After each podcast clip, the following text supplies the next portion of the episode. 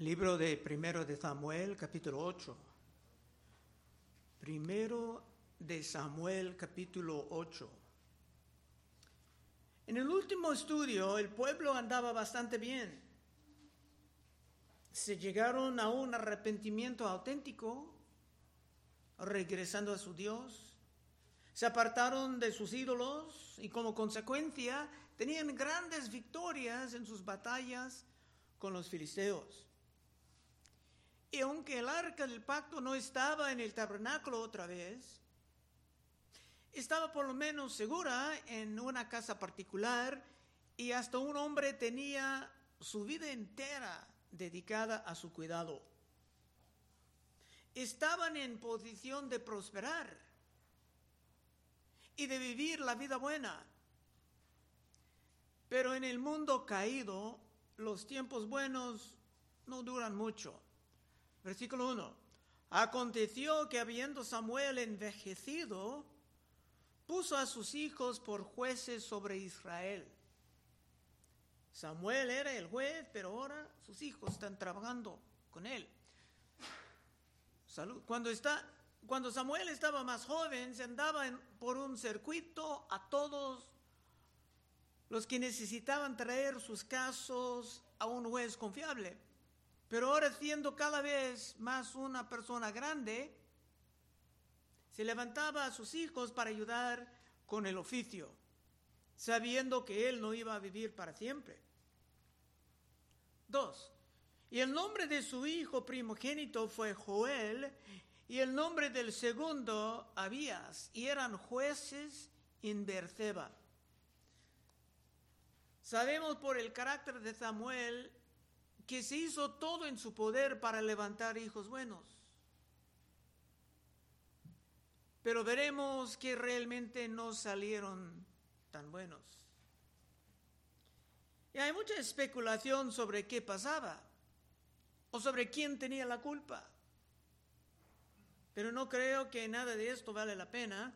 No sabemos nada de la esposa de Samuel ni sabemos si su madre aún estaba viva o si se participaba en su vida.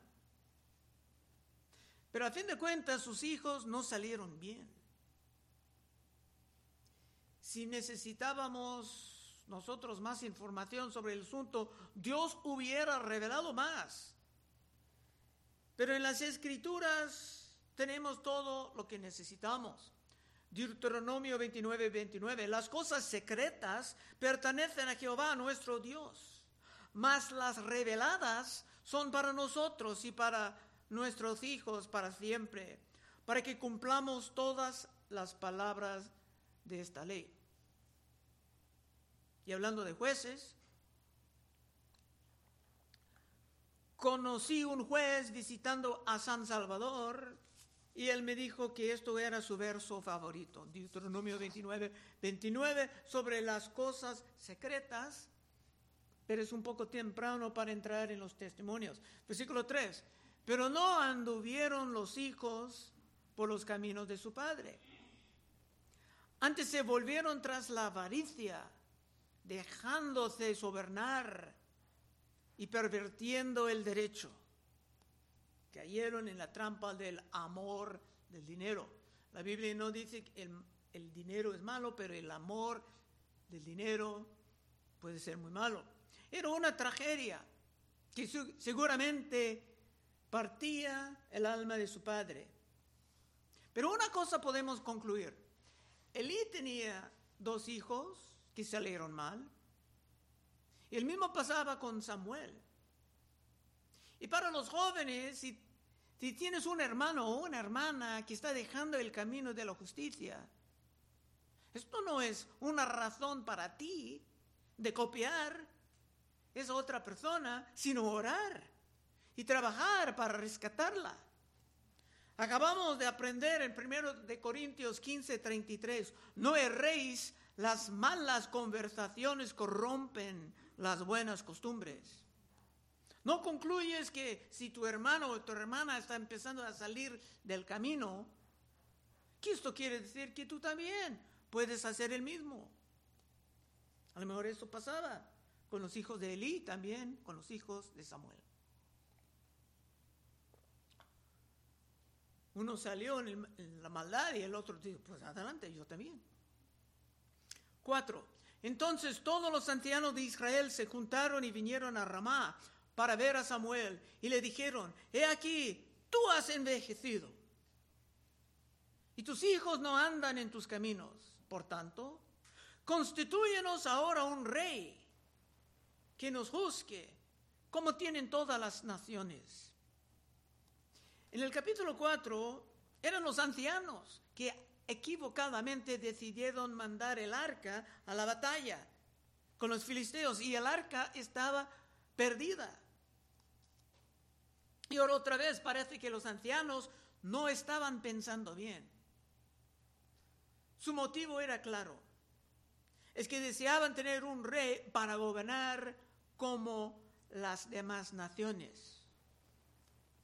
Ya tenían un buen juez, Samuel, y ellos eran responsables para mucho, pero parece que deseaban escapar de sus responsabilidades delante de Dios y poner todo debajo de un rey.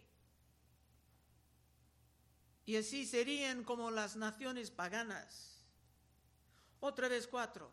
Entonces todos los ancianos de Israel se juntaron y vinieron a Ramá para ver a Samuel y le dijeron, he aquí, tú has envejecido y tus hijos no andan en tus caminos, por tanto, constituyenos ahora un rey que nos juzgue como tienen todas las naciones. Eran muy astutos en su maldad. Era cierto que Samuel era más viejo, era cierto que sus hijos han caído en algo de la corrupción, pero ellos solamente tomaron esto como su pretexto para hacer lo que ellos realmente deseaban. Es que no deseaban estar tan separados del mundo, sino que querían estar más como los del mundo. Debajo de Dios no se pudieran manipular. Pero un rey sería tal vez más maleable.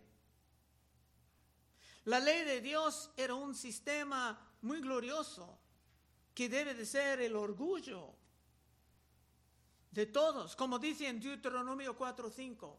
Moisés hablando, mirad, yo os he enseñado estatutos y decretos como Jehová mi Dios me mandó, para que hagáis así en medio de la tierra en la cual entráis para tomar posesión de ella.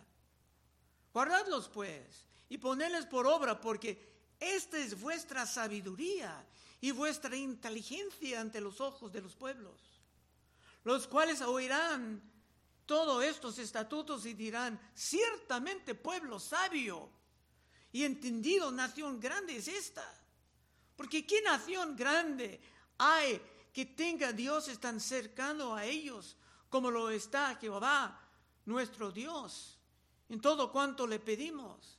¿Y qué nación grande hay que tenga estatutos y juicios justos, como es toda esta ley que yo pongo hoy delante de vosotros? Su sistema de leyes iba a tener un impacto evangelístico. Las demás naciones iban a estar muy impresionados con estos estatutos y el dominio que el pueblo de Dios pudo tomar honrando todas estas leyes. Pero no, estos ancianos, habiendo avanzado muy poco en la palabra, deseaban copiar más bien a los mundanos. Y en esto, hermanos, hay una exhortación a nosotros a orar por nuestro consejo de ancianos diariamente para que se tomen decisiones sabias en el gobierno de la iglesia y que se vivan siempre avanzando en su conocimiento de la palabra. Otra vez cuatro. Entonces los ancianos de Israel se juntaron y vinieron a Ramá para ver a Samuel y le dijeron, he aquí, tú has envejecido y tus hijos no andan en tus caminos, por tanto, constituyenos ahora un rey que nos juzgue como tienen todas las naciones. Pero no agradó a Samuel esta palabra que dijeron, danos un rey que nos juzgue. Y Samuel oró a Jehová. Samuel no entraba en una gran lucha con ellos, sino que hizo lo que es correcto. Antes que nada, se llevaba el asunto a Dios en oración. Como dice en Filipenses 4:6, por nada estéis afanosos, sino sean conocidas vuestras peticiones delante de Dios en toda oración y ruego con acción de gracias. Y la paz de Dios que sobrepasa todo entendimiento guardará vuestros corazones y vuestros pensamientos en Cristo Jesús. No entraba en una contienda con ellos, llevaba a todo a Dios y Dios va a guiar el asunto. Versículo 7, y dijo Jehová Samuel, oye la voz del pueblo en todo lo que digan, porque no te han desechado a ti, sino a mí me han desechado, desechado para que no reine sobre ellos. Tristemente eso es lo que pasa con muchos hermanos. Es que quieren a su Dios como alguien que pueda ayudarles en sus dificultades. O quieren a su Dios para uno que puede sacarle de sus pecados antes de morirse. Pero definitivamente no quieren a su Dios como el rey de su vida. Es que para muchos hermanos están incómodos con su Dios y con su sistema de leyes y realmente se sientan más cómodos con lo que el mundo puede ofrecer. En esta temporada del año recordamos la manera en que Israel finalmente tenía el rey perfecto delante de ellos. Pero en vez de recibirlo como su rey, lo rechazaban rotundamente, como hacen la gente en este capítulo. Pilato presentaba a Cristo delante de todos y dice en Juan 19, 14, era la preparación de la Pascua. Y como la hora sexta, entonces dijo a los judíos, Pilato hablando, he aquí vuestro rey. Pero ellos gritaron, fuera, fuera, crucifícale. Pilato le dijo, ¿a vuestro rey he de crucificar? Respondieron los principales sacerdotes, no tenemos más rey que César. Se rechazaban a su Dios para dar más preferencia al gobierno civil. Y era un gobierno pagano como nuestro mayormente. No tenemos más rey que César. El mismo está pasando en nuestros tiempos. Para muchos, fuera y dentro de las iglesias, el Estado es su ídolo. Casi como su Dios o como su Padre.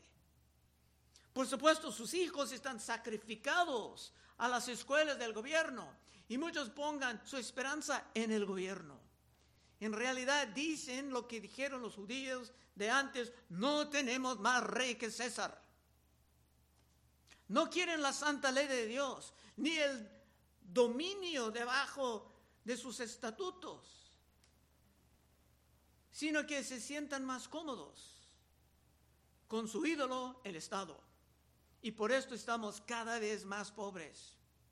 Ocho, conforme a todas las obras que han hecho, Dios hablando, desde el día que los saqué de Egipto hasta hoy, dejándome a mí y sirviendo a dioses ajenos. Así hacen también contigo. Exactamente. Y el mismo está pasando ahora. Nueve. Ahora pues, Dios aún hablando, oye su voz, mas protesta solemnemente contra ellos y muéstrales cómo les tratará el rey que reinará sobre ellos y refirió Samuel todas las palabras de Jehová al pueblo que le había pedido rey. En amor, Dios iba a amonestar sobre los gastos horribles de un Estado. Y los hombres del Estado siempre decían grandes salarios, edificios enormes, jubilaciones extravagantes y quieren viajar mucho, pero de la manera más lujosa. Cristo nos mostraba una manera de vivir simple, pero los paganos para gobernar exigen gastos cada vez más insoportables. Mateo 8, 19. Y vino un escriba y le dijo, maestro, hablando con Cristo, te seguiré a donde quiere que vayas. Jesús le dijo, las zorras tienen guaridas y las aves del cielo nidos, mas el Hijo del Hombre no tiene donde recostar su cabeza. Esto era el rey perfecto, el mejor de todos los reyes en la historia del mundo, pero no deseaba nada de los lujos. Pero ¿qué dice las escrituras de los gastos en el reino de Salomón? Primero de Reyes 4:22. Y la provisión de Salomón para cada día era 30 carros de corros de flor, de arena, 60 corros de harina, 10 bueyes gordos. Imagínate, un buey gordo tiene que tener el valor de más de 6, 7 mil dólares. 20 bueyes de pasto y 100 ovejas, sin los ciervos, gacelas, corzos y aves gordas, porque él señoreaba en toda la región al oeste de Éufrates, desde Tifza hasta Gaza, sobre todos los reyes al oeste del Éufrates, y tuvo paz por todos los lados alrededor. Los gastos de Salomón eran una carga cada vez más insoportable porque el pueblo tenía que pagar más y más impuestos por todo esto. Y esto causaba una gran división en Israel cuando Salomón murió. Bueno, ahora en nuestro capítulo Samuel va a dar sus amonestaciones sobre todo esto. Y eso es algo bueno de aprender no solamente para los judíos, sino para todos los pueblos del mundo. Versículo 11.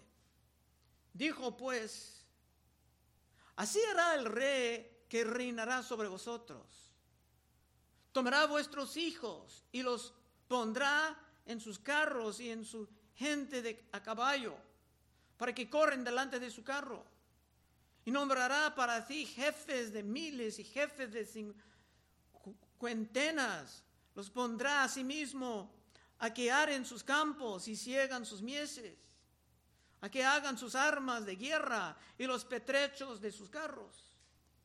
Tomarán, tomará también a vuestras hijas para que sean perfumadoras, cocineras y amasadoras. Asimismo tomará lo mejor de vuestras tierras, de vuestras viñas y de vuestros olivares, y los dará a sus siervos. Diezmará vuestro grano y vuestras viñas para dar a sus oficiales y a sus siervos.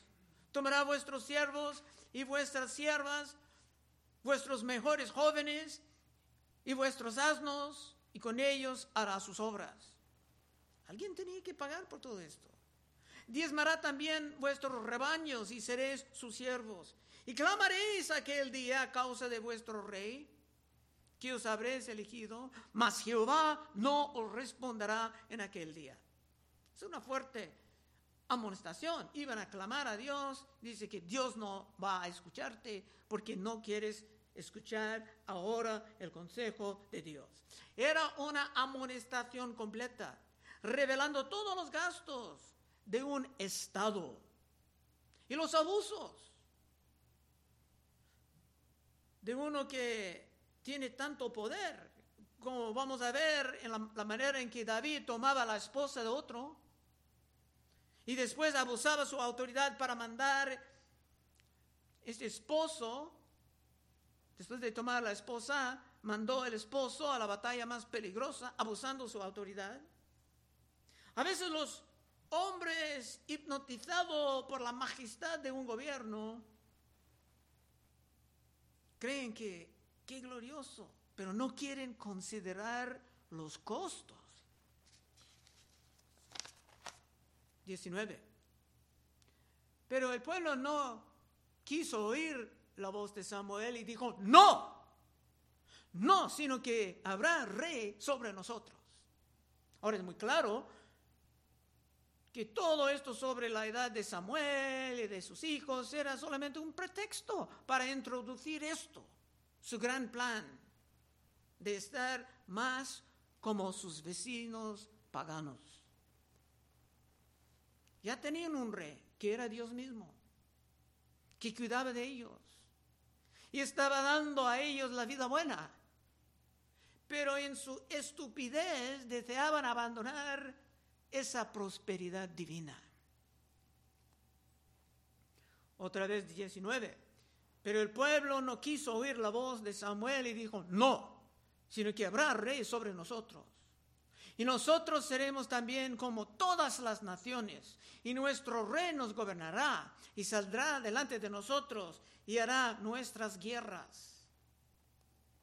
Sí, el rey iba a hacer sus guerras, pero ellos iban a pagar por todas estas guerras con la sangre de sus hijos, como están descubriendo en Ucrania y Rusia en este momento.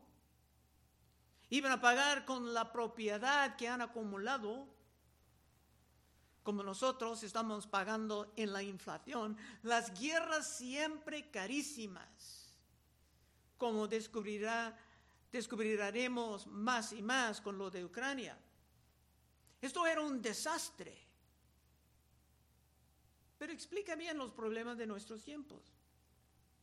La gente prefiere estar gobernados por leyes de hombres, por sus filosofías y huecas sutilezas, corriendo cada vez más rápidamente a la ruina en vez de aplicar la santa ley de Dios. Colosenses 2.8. Mirad que nadie os engañe por medio de filosofías y huecas sutilezas, según las tradiciones de los hombres, conforme a los rudimentos del mundo, y no según Cristo.